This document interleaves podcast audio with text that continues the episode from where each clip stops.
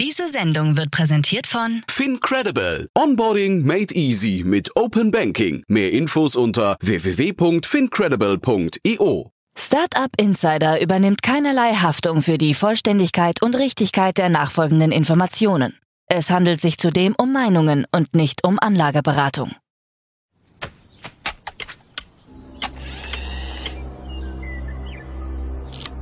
To infinity and beyond!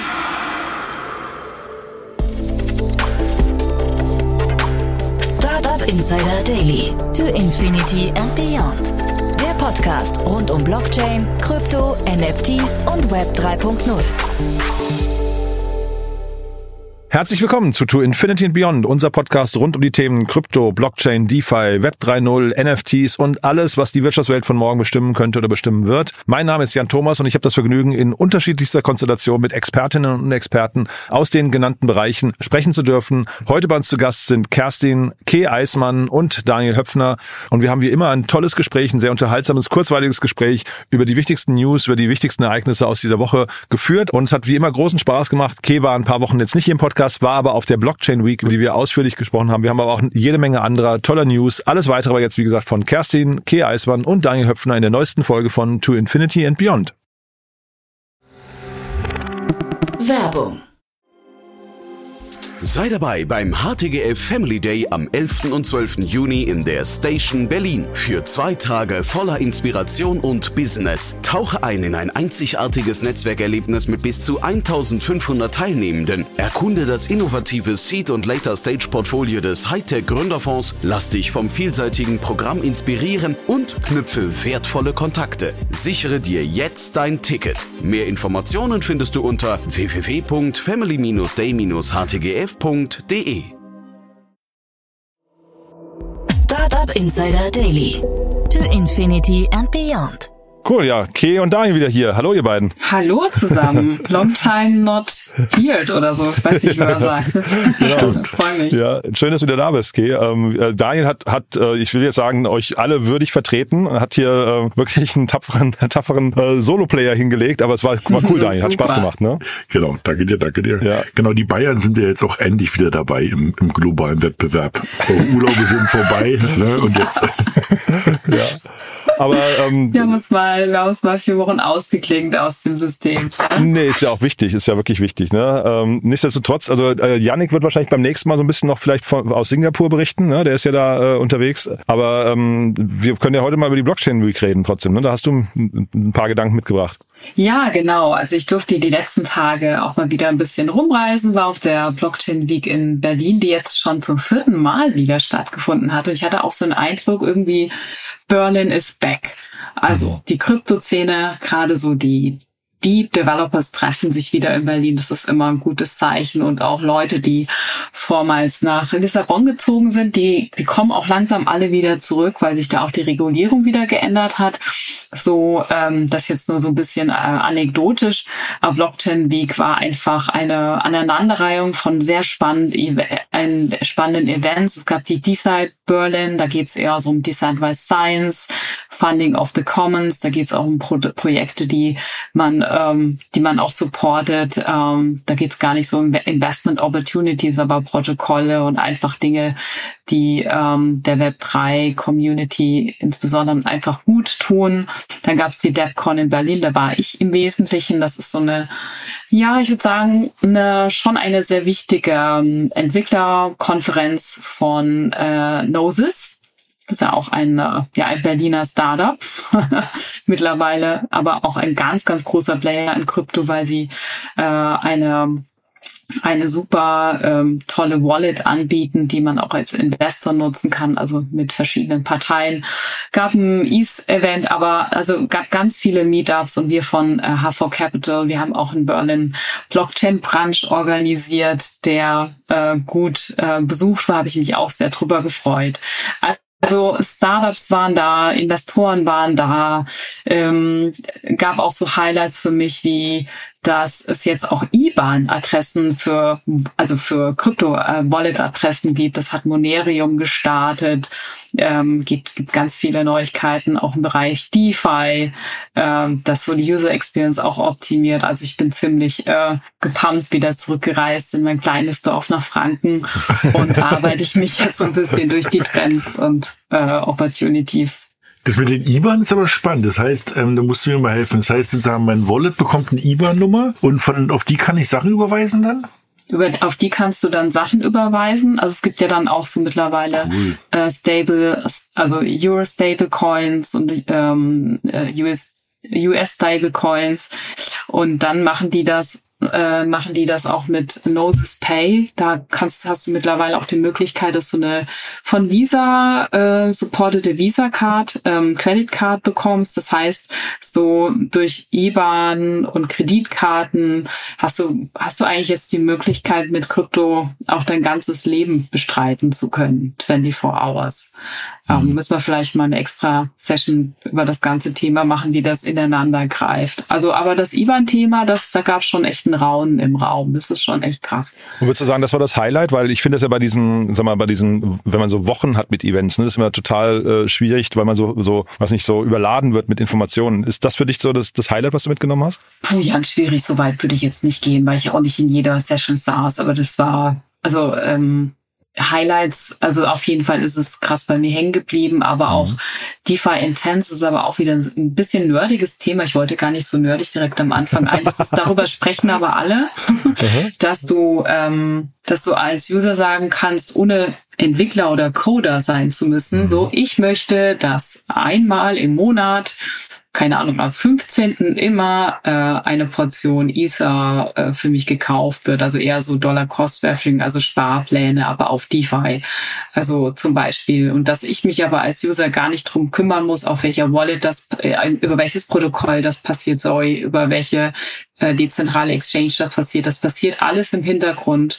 Das machen dann diese Engines für mich und ich muss eigentlich vorne im Frontend nur eingeben, was ich möchte, mein Intent und exekutiert wird das dann über irgendwelche krass abgefahrenen Logiken äh, im Backend. Und das war eben bis dato noch nicht möglich. Das musstest du alles selber machen, tausend Tabs aufhaben in deinem Browser, ähm, viele Schritte. Und das sind jetzt so Sachen, wo ich halt feststelle, ah, da wird quasi auch einfach die User Experience das Frontend äh, für den Normalsterblichen angeboten. Und das äh, was, was ich äh, einfach jetzt mir auch genauer auch so aus VC-Perspective anschauen möchte. Mhm. UX eben. Aber, aber, das hört sich ja sehr nah an, an nach einer News, die wir auch gleich noch haben mit Coindex. Ne? Also wenn du sagst, man kann sozusagen automatisierte ähm, Orders durchlaufen lassen mit Sparplänen, ähm, das, das, ich meine, das ist ja ähnlich wie die Firma, die leider jetzt pleite gegangen ist, ne? Also, wo du halt auch so eine Sparpläne laufen lassen kannst. Und wenn du das jetzt auf DeFi machen kannst, das heißt, du hast gar keinen ja zentralen cool, Player mehr, genau. sondern das sozusagen nur dezentral. Das ist natürlich cool. Mhm. Ja. Mhm. Vielleicht nochmal ganz kurz, weil du sagst, Berlin is back, das klingt natürlich super. Ne? Ähm, äh, du hast gesagt, in Lissabon hat sich die Regu äh, Regulatorik ähm, geändert. Kannst du da noch ein, zwei Sätze zu sagen? Ist das jetzt wirklich ein Trend, der da jetzt kommt? Dass das, ähm, weil Lissabon war ja irgendwie, das war ja die ganze Zeit so der, der Ort, das, so das Mecker, wo alle hingepilgert sind, ne? genau so, der Safe Haber, wo du alles machen konntest. Die betrifft halt einfach auch wieder das ganze Thema Besteuerung, Besteuerung von, von Krypto. Mhm. Und ähm, das, was eben vor anderthalb Jahren noch galt, dass die Steuerauflagen sehr gering sind, hat man jetzt wieder geändert, so dass es für Startups dann am Ende doch wieder ähm, doch wieder spannend ist, nach Deutschland zu kehren. Also ich bin jetzt kein Textexperte, aber so im, im Grobsentiment. Und dann hast du auf der anderen Seite natürlich immer noch ähm, in Berlin diese Core Developer Inseln, sag ich mal. Also viele vom Iseum sind noch in Berlin, eben Gnosis, das alte Gnosis-Team. Ähm, ist, ist, die Wurzeln sind ja da, diese Anarchie, weißt du? Also die, Berlin steht ja für Cyberpunk, für Anarchie, für Cryptography, ähm, so die Alternative. Ich meine das aber positiv, ne? Also ich meine einfach äh, auch im Sinne von ähm, gibt es eine uralte, gute äh, Kryptografie-Community. Und das sieht man schon, dass äh, da wieder so ein bisschen die Passion für Berlin kommt. Ähm, hm. Ja. Eigentlich cool. Naja, wir hatten ja das letzte Mal auch schon, ne? Also, weil wir haben ja in Berlin schon große Projekte. Also, ich glaube, für viele auch immer wieder überraschend, was die WorldCoin. Ja, ne? ja. Mhm. So wie WorldCoin sitzt ja auch in Berlin. Ne? Also die Gnosis, WorldCoin, ähm, auch hier CK Sync hat, glaube ich, ein Riesenteam. Ich weiß nicht, aber das Founder-Team hier, die MetaLabs-Leute. Also ja. ähm, ich, man denkt immer, die sitzen alle woanders. Ich meine, die sitzen bestimmt auch alle irgendwie dezentral verteilt und ähm, die werden, aber im Prinzip ähm, also sitzen die, die Hauptquartiere öfters schon hier. Das ist schon ja, man hat nur trotzdem immer, wenn er so die letzten Monate sich oder Jahre sich anguckt, man hat immer das Gefühl, Regulatorik hat schon viel zu tun mit der Standortwahl, ne? Ähm, und dass dann eben auch, wenn die Regulatorik, ähm, sag mal, umschlägt, dass dann möglicherweise auch Leute abwandern oder zuwandern. Deswegen frage ich nur gerade, ob das jetzt hier quasi so dann eine Umkehr, eine Umkehr des Trends wieder kommen könnte. Also meine, meine Punkte daran ist, ich glaube, ähm, wir haben ja immer wieder darüber gelacht, dass wir sagen, ne, so Europa ist so ein bisschen hinten dran, aber wenn wir genau darüber sprechen, haben wir ja auch immer gesagt, gerade mit sowas wie Mika, das ist eine europäische Richtlinie und äh, mit bestimmten Regulatorik, die die BaFin ähm, durchsetzt, sind wir Deutschen gar nicht so schlecht dran. Ähm, das ist vielleicht nicht immer so die, die wohlwollendste Regulierung, aber es steht erstmal fest, dass es eine Regulierung ist. Ne? Und wir haben ja jedes Mal irgendwie den Lacher, dass irgendwie die Amerikaner auch nicht wissen, welche Richtung sie laufen wollen. Mhm. Und das nervt natürlich gerade erst recht für so ein, für so ein Projekt. Ne? Also lieber weißt du, woran du bist, als das sozusagen, das ist ein bisschen, das was gerade sagte mit, mit Lissabon. Also vor Jahren sind sie alle nach Lissabon ge, ähm, ge, ähm, sozusagen gepilgert. ja, ja. Und, ähm, aber die sind nicht dahin gepilgert, weil dort irgendwie klar ist, dass sie weniger Steuern zahlen. Die sind dahin gepilgert, weil es einfach nicht klar war. ja, und eben alle haben gehofft sozusagen, dass es irgendwie, jeder hat es für sich interpretiert. Mhm. Ne? Weil also diese, diese Gesetzeslücken. Und ähm, wie, wie Key gesagt hat, ich glaube, letztes Jahr haben die dann schon mal angefangen, ähm, einfach die Lücken mal zu füllen und natürlich nicht irgendwie immer im Einverständnis und zur Freude, äh, wie jeder erwartet hat. Ne? Und ähm, da wird so mancher, glaube ich, jetzt schon nochmal überlegen, ob er eben ähm, auf der Talent wegen vielleicht zurückkommt. Ja. Hm.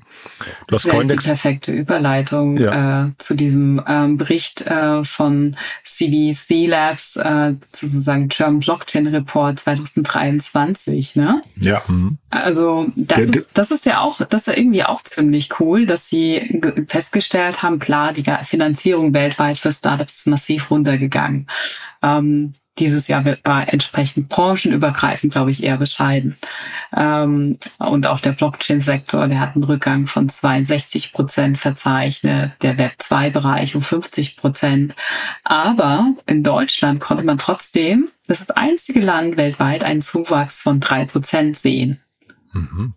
Zuwachs. Mhm. Also man hat eigentlich mehr gemacht und das, was auch äh, Daniel sagte, dass man halt schon ähm, Mika wurde im Wesentlichen auch durch das Deutsche, durch Deutschland äh, entwickelt, geplant. Es gibt entsprechende Planungssicherheit äh, für, Inno für Investoren. Du hast dieses große Ökosystem, was schon sehr alt ist. Du hast diese Knotenpunkte mit Berlin und auch München oder auch ähm, Aachen University. Da passiert ja auch viel äh, hast auch, ich meine, auch IOTA ist, ist im Prinzip Berlin. Äh, mhm. Und die mhm. kommen auch wieder langsam. Also, das ist schon, das ist schon, ach, da, da freue ich mich, ja. erster, erster Podcast. Wir haben so ein paar coole News auch ganz am Anfang. Mhm. Und apropos coole News, vielleicht auch nochmal kurz, ähm, das wollte ich mit Janin Scheiker neulich eigentlich schon an, ansprechen. Äh, HV Capital, hast euch ja gerade mit eurem im Kontext von dem Brunch schon erwähnt. Ähm, ihr habt auch ein Investment getätigt gerade, ne? Ähm, also äh, man muss dazu sagen, oder ähm, Tokenize Tokenize die ähm, quasi die, die Plattform von Christoph Jensch, die es deutschen GmbHs erlaubt, viel einfacher auch ähm, GmbH-Shares zu tokenisieren und damit ähm, den ganzen Finanzierungs- oder Funding-Prozess effizienter zu gestalten, digitaler zu, zu gestalten. Die haben jetzt teuer ähm, zwei Millionen eingesammelt von ganz unterschiedlichen Investoren. Ähm, Heide Gründerfonds war dabei. Äh, hier unsere Freunde vom W3, Seed and Speed, W3 Fund, äh, die waren dabei, genau. Und wir über H4 Capital haben einfach über, über so eine Legal, komplett Legal Separate Entity haben wir ähm, das Team auch, haben wir das Team auch unterstützt, mhm. worüber mhm. ich mich auch super freue. Und ich finde das auch ähm, durch diese ja Strahle-Figur Christoph Jentsch, ähm, da Daniel, du hast ja auch mal mit ihm ein Interview gemacht, ne? gemeinsam genau, mit Jan. Wir, das ist schon äh, sehr spannendes.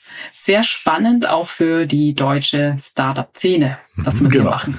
Ich meine, das, der Witz ist ja, oder der Witz ist Lächelnde bei, ähm, bei ähm, Herr, Herr Hensch ist ja immer, wo der herkommt, ne? Also wenn man aus Mittweida, da sind ja immer alle erstmal kurz am ähm, auf den Boden gucken und überlegen, verdammt Axt, Mittweida, Mittweida, was habe ich denn da verpasst? Ja, die sitzen irgendwo, ich glaube, bei Cottbus in Sachsen und ähm, haben eine sehr gute Medienhochschule. Ja, ja genau. Und ähm, also sogar auch, auch Krypto und Blockchain sehr affin. Ähm, und äh, der Name fällt auch regelmäßig. Ähm, ich habe vor kurzem hatten wir auch einer irgendwie sowas, dass die Sparkasse mit weiter, glaube ich, auch irgendwas Tolles gemacht hat im Kryptobereich. Und man wundert sich, warum. Ja, weil wirklich dort eben ähm, das Team ähm, von Jens sozusagen dort schon seit Jahren aktiv ist. Und ähm, ich glaube, ich habe mal nur auch ein Stichwort, eben, die waren die ersten, die halt wirklich mal so ein DAO, ne, so die Decentralized Autonomous Organization ja. entwickelt haben. Und ich glaube, dafür haben die wirklich weltweit, muss man sagen, ähm, ähm, äh, sozusagen Lorbeeren gesammelt. Ne? Das lief, zwar nicht alles super, aber eben die Idee ist halt mit weiter entstanden, wenn man so will. Ne? Und ähm, das ist schon ähm, recht cool. Und irgendwie du hattest, also er ist halt auch ein sehr, äh, also leuchtende Augen redet er über seine Projekte. Das ist mal echt, das ist mal echt eine Freude, ihn zu treffen. Ja. Mhm. Und äh, wir hatten Christoph Louis auch schon auf dem, auf dem Podcast, ja, vielleicht ja, verlinken ja, wir den auch mal. Können wir gerne machen, ja, ist glaube ich anderthalb Jahre her schon, ja. Oh Mann, wir werden alt. Ich, wir werden, ja, wir ja, die Zeit dreht sich weiter, aber also es war ein spannendes Gespräch damals mit ihm, muss ich sagen. Fand ich, ja, fand ich genau. cool. Ja. Genau. Und das ähm, Projekt, also äh, man merkt das ja auch auf den auf den hiesigen Events, äh, auf denen ich so rumlaufe, dass auch Startups, wenn er auf der Bühne spricht und quasi dieses Produktversprechen erklärt, mhm. dass es für euch sehr einfach ist, ähm, eure quasi auch eine Finanzierungsrunde zu machen. Es gibt weniger Kosten, Notarkosten etc. pp. Zuflussprinzip, also auch Mitarbeiterbeteiligung ist günstiger. Ähm, dann werden viele, viele Gründer sehr hellhörig, sowohl aus Web 2 als Web 3. Ne? Einfach schneller, günstiger, warum nicht mal ausprobieren? Ähm, genau, von daher ähm, ist es, freuen wir uns auch hier ähm, Genau. dieses Team so ein bisschen mit unterstützen zu können. Mhm. Was haben wir Und denn ich noch? glaube, das ist auch nicht nur Theorie. Ne? Ich glaube, die haben jetzt auch die Ja. richtige erste Firma hat das gemacht und irgendwie dort die ganzen Mitarbeiter beteiligt. Also wo du sagst, sehr schön, ja, das stimmt. Cool. Dann habt ihr hier so einen ganzen Block Banken. jetzt wird's noch mal, jetzt wird's Ja. noch mal groß, ja. ja. Ja, wir haben verschiedenes, genau. Ich meine, es passiert halt viel. Das merkt man Ja, gerade, dass sozusagen so ähm, die, die, die großen Player und auch so die, die Incumbent Player, wie man sie so schön nennt, irgendwie alle anfangen, sich zu bewegen. Ne? Also ähm, wir haben die Deutsche Bank, ähm, die ja jetzt nicht als Innovationsführer irgendwie weltweit gesehen wird, ähm, die jetzt aber, ich meine, die sind jetzt auch nicht die ersten, aber die jetzt wirklich auch Custody-Lösungen. Das heißt, die, ähm, die bieten eben die Verwahrung von digitalen Assets an. Das heißt, wenn man eben ähm, Industriekunde ist, also Industrial ähm, Customer ist bei der Deutschen Bank, kann ich halt hingehen und sagen, pass auf, ich hätte gerne folgende ähm, digitalen Assets, also sei es irgendwie NFTs oder eben sei es eben irgendwelche Kryptowährungen ähm, oder irgendwelche Tokens, dass die Deutsche Bank ähm, sozusagen ähm, die für mich verwahrt. Ne? Also wie sozusagen digitales Schließfach, das bietet jetzt die Deutsche Bank an und ähm, machen das zusammen mit ähm, Taurus, ein Schweizer ja, Startup oder Ground-Up, die sehr aktiv in dem Bereich sind wo auch ähm, die Deutsche Bank ähm, sich beteiligt hat mit der Finanzierungsrunde. Die haben eine große Runde gemacht im Frühjahr, irgendwie durch über 50 Millionen oder auf 65 Millionen sogar. Und ähm, in dem Zuge ähm, ist auch richtig so, nutzen die halt auch jetzt die Startups, wo sie sich beteiligt haben. Und Deutsche Bankwert ist jetzt eben ähm, digitaler, also Custody-Anbieter ähm, und ähm, wird in diesen Ökosystemen zusammen mitschwimmen. Das ist schon ganz spannend. Weil die sind ja schon noch eine Riesenbank. Ne? Also ähm, und ähm, da, da geht es jetzt los, dass die das ganze Digitale auch ermöglichen wollen. Da bin ich mal gespannt. Ja, ich glaube, an der Stelle ist auch oder ist mir beim Lesen ähm, dieser News aufgefallen, dass wiederum ähm, das Startup setzt wiederum, glaube ich, auf das, äh, die Algorand-Blockchain und das hat dann irgendwie auch über, über Nacht natürlich mal wieder zu einem gewissen positiven Sen- Sentiment geführt, äh, was die Algorand-Blockchain betrifft. Also immer zu gucken, wie bedingt das eine auch das andere, dann, wenn solche großen Player dann einsteigen. Aber wirklich wieder eine gute, eine gute News. Und ähm, was man so sehen kann, dieser erste Use Case von Ethereum war ja im Prinzip Banking, der Kapitalmarkt, als Vitalik Buterin dieses Konzept entwickelt hat. Und ähm, das sieht man jetzt auch stark, finde ich, was wie, da, wie du das siehst, Sani, dass eben tatsächlich jetzt der, der Kapitalmarkt, Wall Street, die Banker, die kommen jetzt rein, die wollen mitmachen. Oder die Kunden wollen und sie müssen einfach jetzt delivern. Ne? Genau. Also hoffentlich eher zweiteres. Mhm. Ja, das Interessante ist ja auch, dass die, ähm, man muss ja immer unterscheiden, einmal zwischen die Banken bieten das an als eine Investmentmöglichkeit, ne? also eine Siemens-Aktie oder irgendwie ein ISA-Token, mhm. oder die benutzen das eben als Infrastrukturmöglichkeit. Ne? Und wir hatten das letzte Mal im Podcast, dass wir gesagt haben, dass die London Stock Exchange das jetzt wirklich einfach als Technologiebasis benutzt für alles mhm. Mögliche. Und das ist halt auch so, so spannend, ne? dass sozusagen es, es, es, es kommt jetzt sozusagen langsam an, dass es genutzt wird. Ne? Also, dass man da ein bisschen rumtretet, das hatten wir jetzt die letzten ähm, Jahre immer wieder. Aber dass das sozusagen von den Firmen genutzt wird als wirklich Technologiebasis, wie jetzt bei der Deutschen Bank, das zeigt ja auch, dass, dass eben ähm, die Technologie ist soweit. Ja? Also ähm, da fliegen ja nicht die Bolzen aus, aus dem Gebälk, sondern das scheint ja so zu funktionieren, dass die Deutsche Bank auch sagt, ja, wir, wir, wir können sozusagen unseren Namen darauf kleben, dass sozusagen große Kunden dort ihre digitalen Assets auch ablegen. Das ist schon cool. Ne? Also mhm. Und das, äh, da hast du recht, das ist, da, das, da passiert was. Das ist ein positives Sentiment, was sozusagen so ein bisschen weg ist vom Zocken, sondern eben du sagst, ja, also das wird einfach für Technologie ähm, einfach genutzt, ja. Mhm. Und äh, nicht ganz so, ganz so positiv war das bei Binance, ne, was ich da gesehen habe. Ach du, das ist Binance und FTX, ne? Das wird ja sozusagen, wir wissen ja beide, oder das wird die, die sind die Mega-Serien bei Netflix, ne? Also und bei Binance, ähm, also langsam verliert man auch so ein bisschen die Übersicht, aber sozusagen der, der, der CEO von Binance USA, fairerweise muss man sagen, mhm. ist jetzt eben äh, zurückgetreten. Ähm, und ich meine, ist das irgendwie auch, also wenn man das manchmal liest, kommt man manchmal aus dem Schmunzeln auch nicht raus, weil er geht jetzt zu, zu einer Law-Firma, macht dort Regulatorik. Also, Geil, oder? es, wo du manchmal auch fragst, also, ich ja, weiß nicht, also, er, ist, ja. Hm. ist das irgendwie mit Absicht oder was, oder was ist das? Also, das ist schon sehr cool. Also, und ähm, der, ja, also der geht raus. Das heißt, die suchen wieder mal einen neuen CEO bei den USA. Ähm, die versuchen ja auch immer noch Händeringend Also Jan, Jan oder Daniel, ne? Ja. Der heißeste Stuhl der Welt. Ja, ja du, das, ich wollte auch jetzt sagen, ich glaube, da, also, da würde ich auf jeden Fall erstmal ein Front-Up-Payment verlangen. Ja, ja, ja.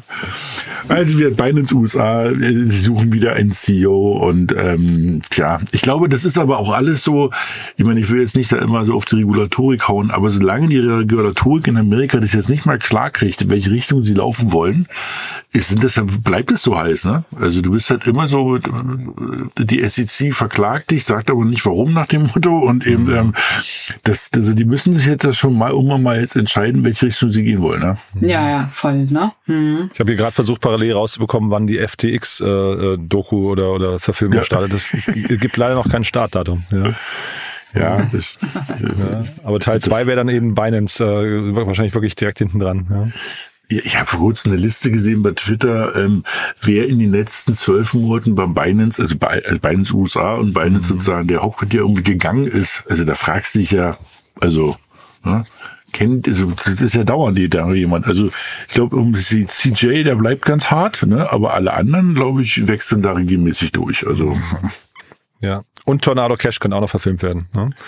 ja, eine genau. Das eine, Kurz, eine Kurzserie. Ich habe gerade heute gelesen, wir, haben, wir wollten es jetzt gerade gar nicht groß diskutieren, dass der wir hatten zuletzt auch schon diskutiert, dass der Gründer jetzt in, äh, inhaftiert ist mhm. äh, in Amerika und der in Holland ja schon seit einer Weile im Gefängnis sitzt. Jetzt ist, jetzt ist er wohl in Hausarrest und der Prozess, äh, die Prozesseröffnung wird jetzt bald erwartet. Und danach kam, was mit bald gemeint ist, und zwar im März nächsten Jahres. Ach, ja. wenn, du, sagst, ey, ist so. Hm. Tja, na gut, genau. machen wir weiter hier in, in der Reihenfolge, ne? Ja, äh, jetzt so auch so in dem ähm, ganzen, in, in der ganzen Diskussion, was macht denn jetzt die SSC so? Die müssen jetzt endlich mal auch ein Framework für die Regulatorik rausbringen, weil ähm, das ist meine News, weil der Druck steigt. Also was will ich damit sagen? Der nächste Player, also der nächste Vermögensverwalter, ein ganz großer, Franklin Templeton, hat jetzt auch geplant, die wollen auch in Bitcoin-ETF-Markt einsteigen äh, und stellen damit natürlich auch wieder neues Paper dar und sind hier in Konkurrenz für BlackRock und und äh, Grayscale und Fidelity und wie sie alle heißen. Also das ist dann schon, das sollte den Druck eigentlich massiv erhöhen. Und Franklin Templeton, die sind ja nicht niemand, ne? Die sind auf dem, ich glaube, Platz 20 der größten Vermögensverwalter der, der Welt weltweit ähm, mit 1,4 ähm, Billionen äh, äh, Assets under Management, würden das auch gerne jetzt mit Coinbase machen. Nachtigall, ich höre dir Dropson. Also da ist natürlich auch in den USA wieder viel im Busch. Und ich finde, dass, also ich finde, das, das hatte ich auch kurz beim Bitcoin-Kurs, als die Meldung rauskam, hat man gemerkt, der Bitcoin-Kurs hat ein bisschen reagiert, mhm. aber Gary Gensler muss, er muss, er muss, er muss reagieren. Und ich glaube, ich glaube, da müssen wir jetzt auch nicht mehr viele Jahre warten. Und ich glaube auch, es geht gar nicht darum, ob es passiert, sondern eher wann es passiert, wann die USA sozusagen auch wie ihre ersten Kryptospot-ETFs äh, rufen wird. Ich glaube, der Bitcoin-Kurs generell, habe ich mir mal angeschaut, hat sich insgesamt so in den letzten neun Monaten eigentlich ganz gut entwickelt. Ne? Ähm, also da gab es schon andere Zeiten, wo die Leute wahrscheinlich mehr, mehr Taschentücher gebraucht haben. Ähm, ja, so gab traurige Zeiten, da wo viele Leute Geld verdient haben. Jetzt ist die ganze Zeit, glaube ich, die, das ist eine Aufwärtsbewegung zu sehen. Ne? Ähm, genau. Ich glaube, ja. also Anfang des Jahres ich mehr als 50 Prozent ne? oder so. Also ich ja, glaub, Ende letzten Jahres war es 15 15.000 Dollar jetzt oder Euro, jetzt ist bei fast 25.000. Also schon, schon stark. Ja, ja also eines mhm. der bestperformendsten Assets eigentlich mhm. in, in diesem Jahr so auch im Rahmen oder anderen guten Nasdaq-Player ja, aber, aber ich ja. glaube, das ist, wie Key auch gesagt hat, ne? ich glaube, die Großen nehmen das so ein bisschen schon vorneweg, die Erwartung. Ne? Also, mhm. ähm, dass da was kommen wird. Und ähm, wir hatten ja letztes Mal auch schon mal über dieses Harving kurz mal angedeutet genau. und wir wollen es bei Gelegenheit mhm. auch mal ein bisschen vertiefen, dieses ganze Thema mal das zu erklären, dass eben nächstes Jahr im April 24 das sozusagen nochmal sich eben äh, also halbiert sozusagen das, was man als, als Miner eines Bitcoins sozusagen bekommt pro Block, aber das machen wir bei Gelegenheit mal. Und da sieht man aber auch, dass die Großen halt auch in dem Bereich unterwegs sind. Ne? Also eben äh, die großen Investoren erwarten erstens, dass das jetzt kommt. Und das Interessante ist auch, die investieren auch in diese Harving-Industrie, äh, in diese Mining-Industrie. Ne? Also sozusagen äh, Vanguard ähm, hat ja im Sommer jetzt schon irgendwie über eine halbe Milliarde, also über 500 Millionen US-Dollar direkt in diese in diese Mining-Firmen investiert. Ne? Die sind ja teilweise mhm. börsennotiert und ähm, also das hat gar nichts damit zu tun, dass die Bitcoin gekauft haben, sondern die haben einfach wirklich Anteile von diesen Mining-Farmen gekauft. Und ähm, da die ja also das Geschäftsmodell ist das, was du gerade gesagt hast. Ne? Also die, die, die schürfen sozusagen oder lassen, die betreiben diese, diese Blockchain, halten die mit am Laufen, wenn man so möchte, schreiben diese Blöcke rein, kriegen dafür diese ähm, Bitcoin und eben ähm, jetzt, jetzt äh, kann man sich natürlich daran beteiligen, weil sozusagen hinten Bitcoin rausfallen. Ne? Und ähm, deshalb sagen wir, es gibt schon ein großes Belief der Wall Street, dass sozusagen ähm, da positive Entwicklungen noch kommen die nächsten Monate und Jahre. Ne? Hm, mhm. Bleiben wir gespannt, ja. ja. Aber es hat sich bis nach Stuttgart rumgesprochen, das war ja, dass man mitmachen sollte. Ne? sehr, oh, sehr schöner Übergang. Ja, ja und zwar, ähm, da gibt es auch tolle News von der Börse Stuttgart. Ähm, die haben im Zusammenhang auch mit der Munich Re jetzt ein neues Staking-Produkt eingeführt. Und ähm, das Produkt soll im Prinzip auch den, die Anleger gegen, es ist auch wieder so neues, äh, neu, jetzt kommt wieder neue Terminals, gegen sogenannte Slashing-Risiken äh, versichern. Also das kann eben bei Proof of Stake halt passieren, wenn du da deine Cryptocurrency stakest als Fund äh, und ähm, hier vielleicht einen Fehler machst oder kurz äh, nicht am Netz bist, dann wirst du bestraft. Das heißt Slashing. Und dann kannst du einen Teil deiner gestakten Cryptocurrencies eben verlieren.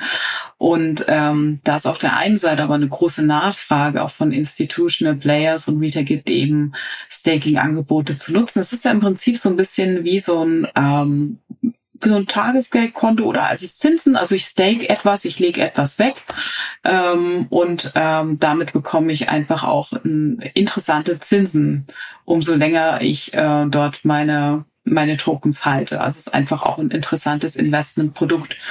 Und ähm, dieses Slashing abzusichern äh, und es trotzdem anbieten zu können, das macht eben jetzt die Börse Stuttgart zusammen mit Munich Re. Also Munich Re hat ähm, den Bedarf von Versicherung Bereich Staking auch schon früher erkannt. Also es ist, Munich Re ist jetzt nicht erst jetzt mit Börse Stuttgart da in diesem Bereich tätig.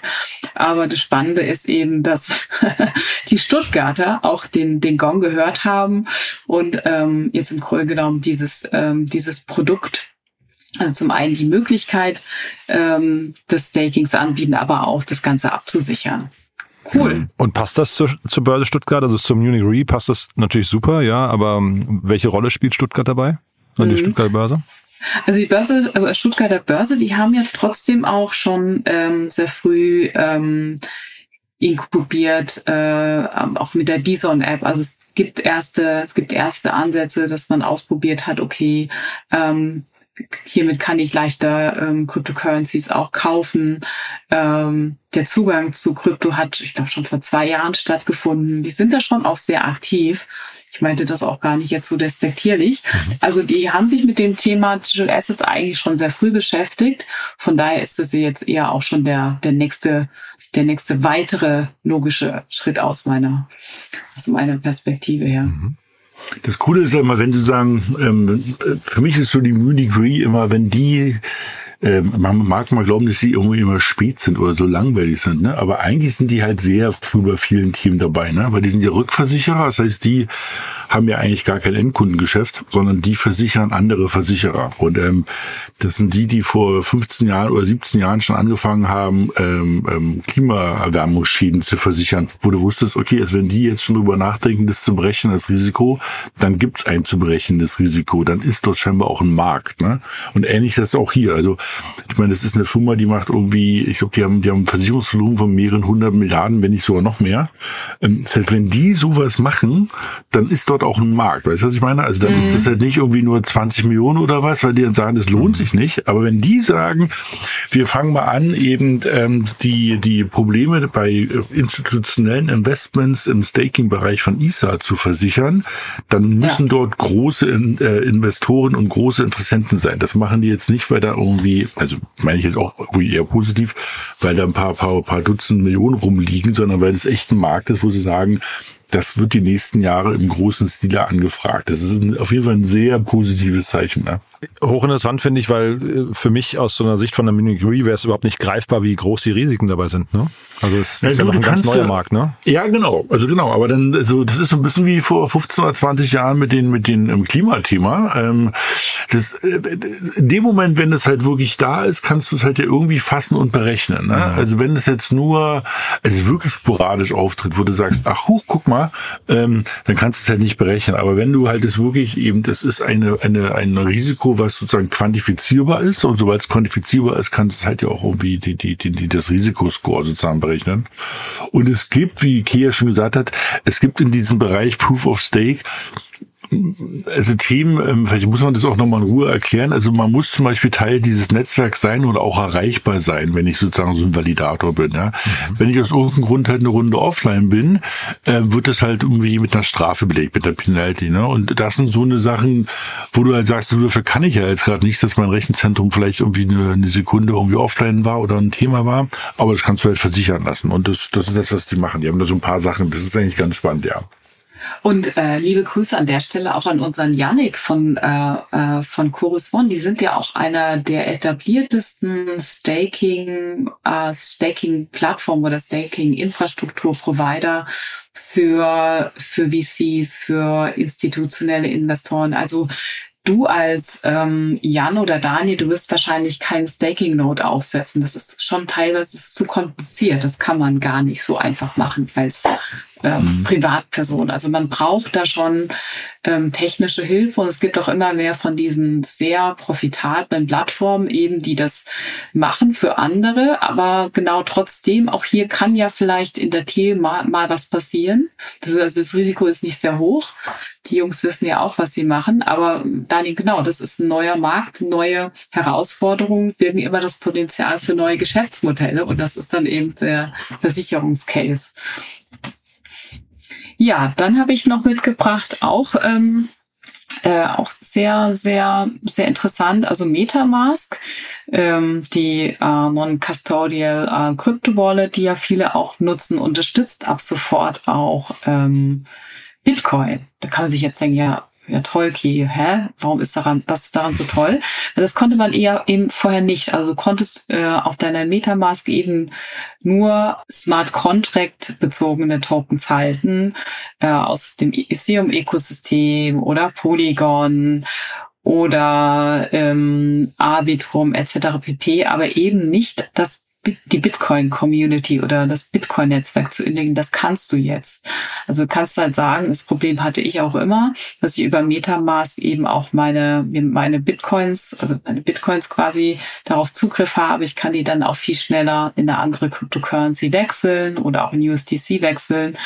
Ähm, du brauchst dann zwar auch so eine Art Plugin, und das heißt in der Welt Snaps, musst du dir dann in deine Wallet integrieren, aber das hilft dir quasi eben dann die Funktionalität von Metamask zu erweitern auf, äh, auf, auf Bitcoin.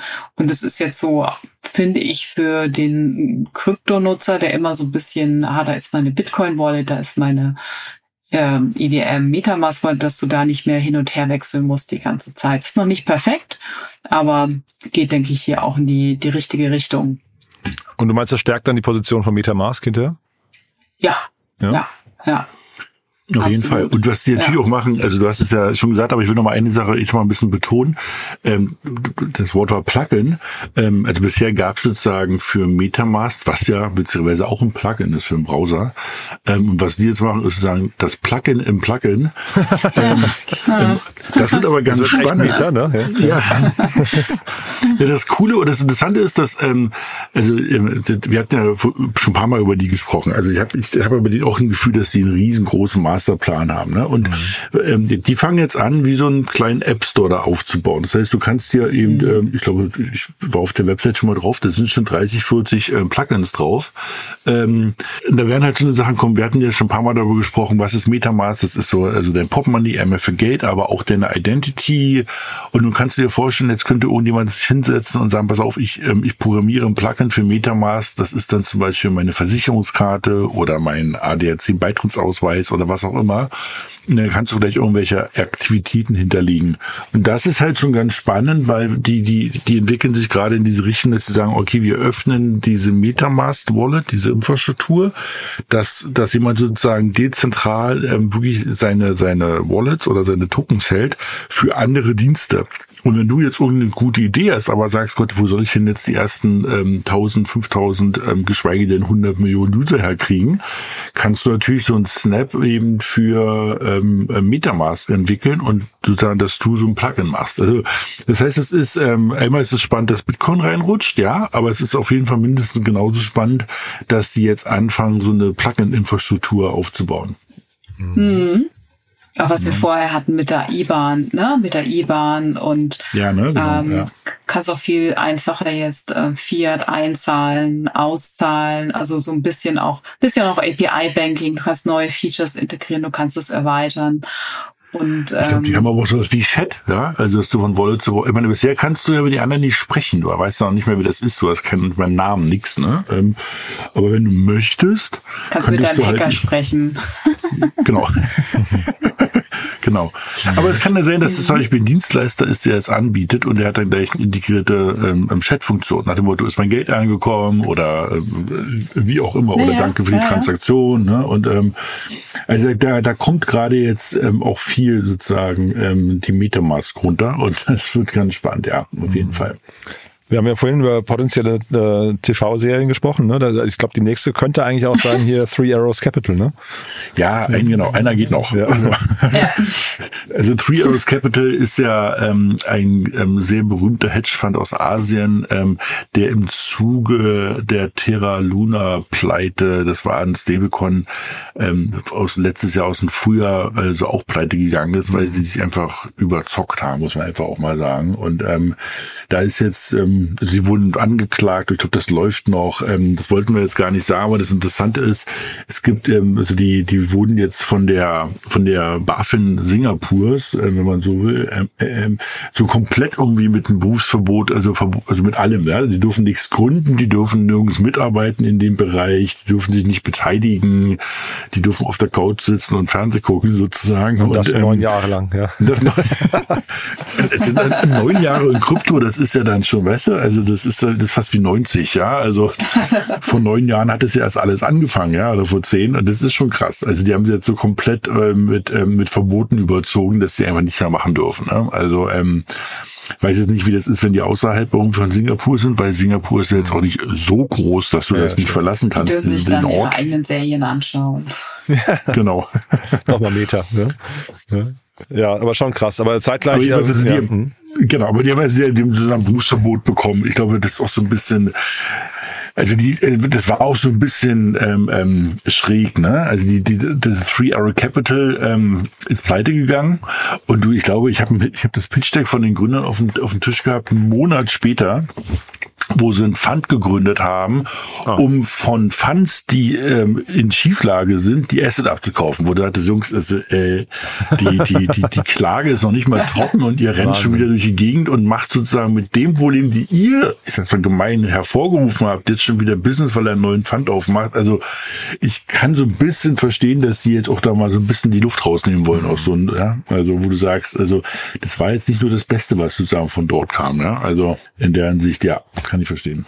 Gut, und wir, wir enden mal wieder mit einer ich würd, Trivia, ich weiß gar nicht, wie man es nennen darf, aber auf jeden Fall eine, eine, eine News zum Augenzwinkern, ne? Ja, mit einer leichteren News, ja. würde ich sagen. Genau. Es gibt wieder schöne News aus Italien, nämlich Panerei. Für alle, die ja, Uhren lieben. Die haben jetzt einen äh, also NFT-basierten digitalen Reisepass für ihre Luxus eben Uhren eben rausgebracht und zumindest das angekündigt. Ich glaube, ab Oktober geht's dann los dass ähm, immer wenn du quasi eine neue Panerei-Uhr erwirbst, bekommst du sozusagen den digitalen Pass dazu. Der dient dann als äh, Nachweis auch der, der Echtheit. Und du kannst dann quasi, wenn du deine Uhr verkaufen möchtest auf dem Sekundärmarkt, ähm, durch diesen NFT nochmal zeigen, okay, die Uhr kommt wirklich daher äh, und ähm, ermöglicht im Prinzip hier auch nochmal die, das ganze Thema so ein bisschen Lebenszyklus, ähm, wem gehört die Uhr gerade? Und auch in dem, in dem Atemzug äh, muss man auch erwähnen, also hinter diesen ganzen Luxusmarken äh, steht ja die Richmond-Gruppe, ähm, die auch nicht erst seit gestern an Blockchain in interessiert ist. Sie haben so eine eigene Blockchain-Infrastruktur entwickelt, auch ähm, mit dem äh, sogenannten Ariane-Protokoll-Ansatz, um die Rolle, also die Rolle von NFT ähm, ganzheitlich betrachtet, ähm, in Bezug auf die Luxus, Luxusindustrie eigentlich mehr auszurollen. Also immer dann, wenn es darum geht, auch Taschen etc. mit PP nachzuweisen, ob ähm, hier Fälschungen am Werk waren oder nicht.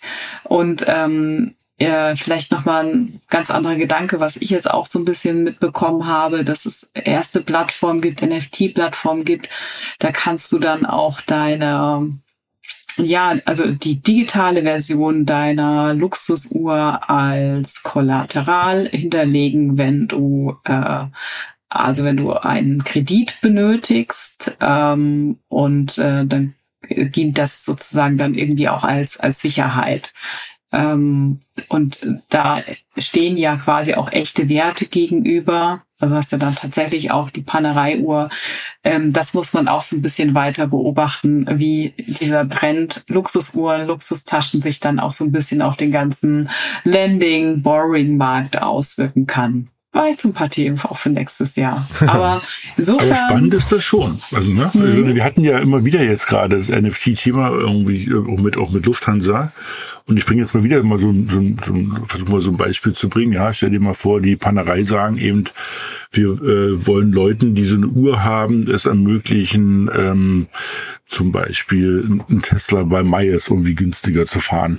Warum auch immer, ne? Weil Miles sagt irgendwie, oder wer Tesla sagt, wir wollen die halt adressieren und dann kannst du halt mhm. mit den NFT nachweisen, dass du das hast. Du kannst das Ding eben billiger fahren, ne? Oder durch diese, durch diese NFT, also durch diese offene Infrastruktur, ist das halt ich finde es ultra spannend, weil noch irgendwie gar nicht klar ist, wie man halt untereinander dann so spielen kann. Ne? Also, weil du kannst ja damit nachweisen, also digital, dass du Inhaber von so einer Luxus, so eines Luxusproduktes bist. Und wenn du halt sagst, eben, ähm, ich will, oder das KDW ähm, adressiert die irgendwie mit einem Sektempfang ja, oder was auch immer, ne? Und dann kann man es halt nachweisen. Das ist schon, ich bin da echt gespannt, wo das hingeht. Ja, also ähm, ja. Du kriegst dann vielleicht durch deine Wallet einfach, also wenn du jetzt auch ein äh, Luxusuhrbesitzer bist und man das eben weiß durch deine Adresse und ein NFT, dass du dann plötzlich auch vielleicht eben ne, diesen exklusiven äh, Gutschein plötzlich in deiner Wallet hast. Hier, komm doch mal vorbei. Genau. Kannst genau. jetzt den, den Taycan auch mal noch günstiger erwerben. Ähm, Richtig. Ja, oder mhm. das, das, muss ja nicht nur Luxus sein, ne? Lufthansa waren es Flüge, keine Ahnung, vielleicht ist es ja bei Nike irgendwann, wenn du so und so viele Läufe gemacht hast, ja. Mhm. Also wenn du einmal die Woche 20 Meter läufst, gibt's halt eben ähm, irgendwas günstiger. Also das ist schon, du, du, du kannst sozusagen so physische Welt und digitale Welt eng miteinander verzahnen und in der digitalen Welt kannst du natürlich viele Sachen einfacher machen, ne? Also mhm. einfacher irgendwie miteinander ja. verbinden. Deshalb, also ich glaube, das ist mehr als Spielerei. Ähm, ich, richtig große Sachen habe ich noch nicht gesehen, aber wir reden ja regelmäßig darüber, wenn jemand mal was hört, soll er sich mal melden und mal ein paar Sachen erzählen. Ja, auch die Taktung, mit der das passiert, ist halt irgendwie äh, spannend, ne? Gerade. Also die, wir, wir reden immer wieder über solche Projekte. Ich finde das schon, schon beeindruckend. Das scheint sich so ein bisschen ja. zu etablieren, ne? Genau, genau. Und gerade vielleicht noch ein Satz, also Kerzer hat schon gesagt, im Luxusmarkt, die haben ja schon riesige Fälschungsthemen und Diebstahlthemen. Mhm. Und ähm, mit so einem digitalen Pass ist das natürlich schon sehr spannend, ne? wenn der wirklich beim Kauf oder Verkauf also eingefordert wird, wo das ja. gar keine Diskussion mehr ist, dass du die Uhr nicht ohne diesen Pass verkaufen genau, kannst. Genau, es funktioniert nur, ähm, nur noch dual. Genau. Nur, nur dual, nur wenn du auch das NFT hast. Ne? Genau, ja. dann ist halt schon sehr cool. Ne? Und dann ist das, was Kirat sagte, dann macht es natürlich total Sinn zu sagen, naja,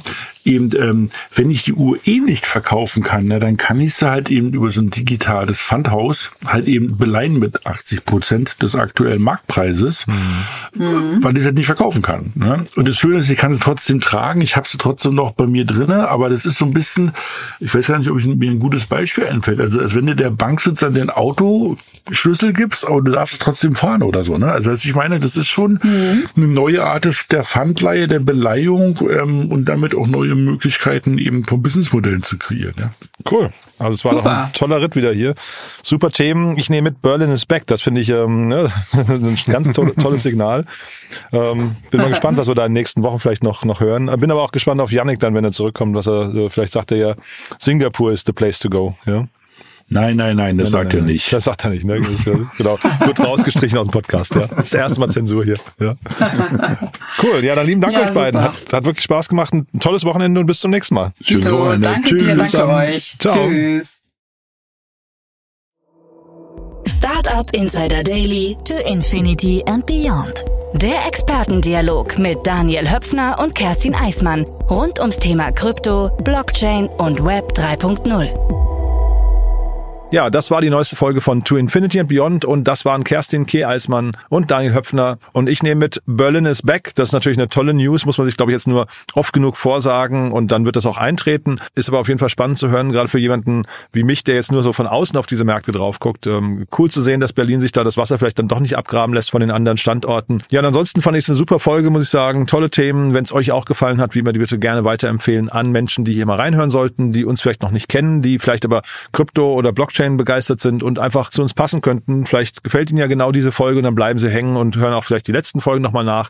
Lohnt sich ja immer. Sind auf jeden Fall, glaube ich, immer sehr, sehr kurzweilige Folgen. Danke nochmal an Kay, danke nochmal an Daniel, danke an euch fürs Zuhören und wie immer der kurze Hinweis auf unsere Plattform bzw. die damit verbundenen Newsletter. Ihr wisst ja wahrscheinlich, wir haben einen Newsletter, der ist dediziert zum Thema Krypto, kommt einmal in der Woche raus und fasst nochmal quasi flankierend zu diesem Podcast hier wichtige News zusammen, aber geht auch noch ein bisschen weiter. Also dementsprechend, wenn euch der Bereich interessiert, schaut euch mal www.startupinsider.de www.newsletter.de an und dort findet ihr im Bereich Newsletter alle Newsletter, die wir anbieten, sind insgesamt, glaube ich, um die zehn Stück.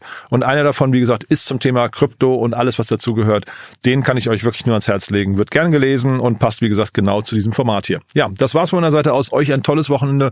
Morgen wie immer unser Media Talk. Da laden wir dann Podcasterinnen und Podcaster ein, die über ihre Podcasts sprechen. Und am Sonntag wie immer Startup Insider Read Only, unser Bücherpodcast, wo meine liebe Kollegin Annalena Kümpel Autorinnen und Autoren einlädt, die über Bücher sprechen, die sich an die Startup-Szene richten. Beides Formate, die ich euch wärmstens empfehlen kann. Und falls das nichts für euch sein sollte, dann hören wir uns hoffentlich spätestens wieder am nächsten Montag. Bis dahin alles Gute, genießt die Zeit und ja, bleibt gesund. Ciao, ciao.